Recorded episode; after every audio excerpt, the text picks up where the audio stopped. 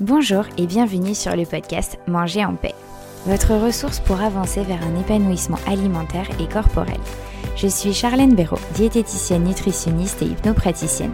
Je suis ici pour vous aider à retrouver une relation sereine avec votre alimentation et bienveillante avec votre assiette.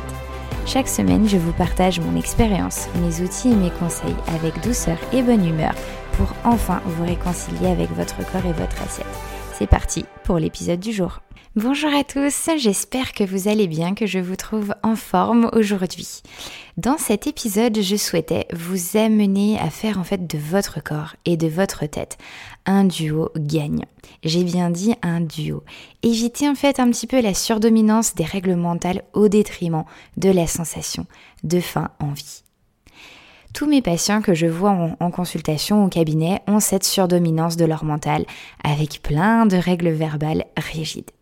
Et en même temps, ils ont tous le souhait de se libérer de leur mental, d'avoir des règles plus flexibles pour manger en paix.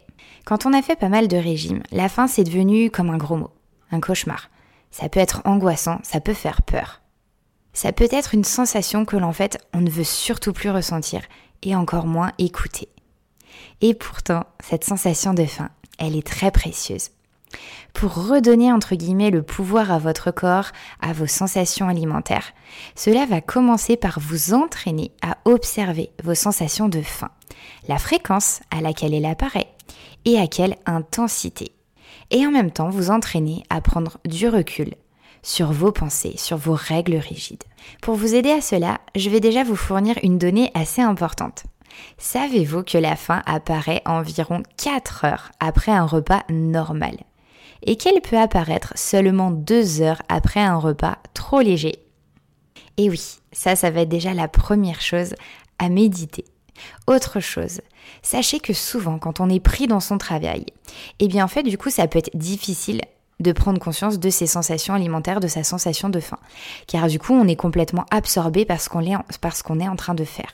Et alors, on n'entend pas les premières manifestations de la faim parce qu'on est à fond dans notre travail, dans ce qu'on est en train de faire.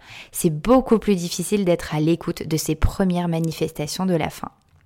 Et la possibilité, c'est que quand vous allez enfin vous rendre compte, entre guillemets, que vous avez faim, et eh bien cette faim, elle risque d'être très intense et impulsive. Et c'est cette notion de faim impulsive que je souhaitais aborder avec vous. Observez si parfois vous ne mangez pas justement avec impulsivité. Peut-être parce que vous aviez super faim, Observez le lien entre faim et impulsivité.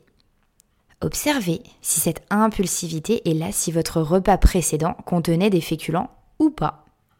Observez la différence si vous avez pris une collation ou pas. Observez si attendre d'avoir trop faim ne favoriserait pas l'impulsivité.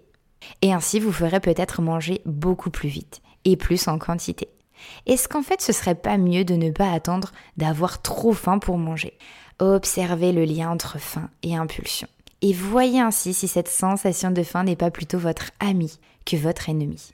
Je vous invite à vraiment prendre toutes ces questions, toutes ces propositions que je vous ai faites et observer comment c'est pour vous. Observez les conséquences. C'est ok qu'au départ vos règles rigides viennent au galop. Prenez-en conscience pour vous aider à prendre du recul sur elles pour vraiment observer vos sensations de faim. Commencez petit à petit à vous connecter de plus en plus à elles et observez chaque jour comment c'est, en prenant en compte cette impulsion que je viens de vous évoquer et avec toutes ces questions. Quelle impulsivité j'ai, quel degré d'impulsivité j'ai, si mon repas précédent a eu des féculents ou pas, s'il y a une collation ou pas. Autre chose, sachez que c'est ok d'avoir peur de ressentir la faim.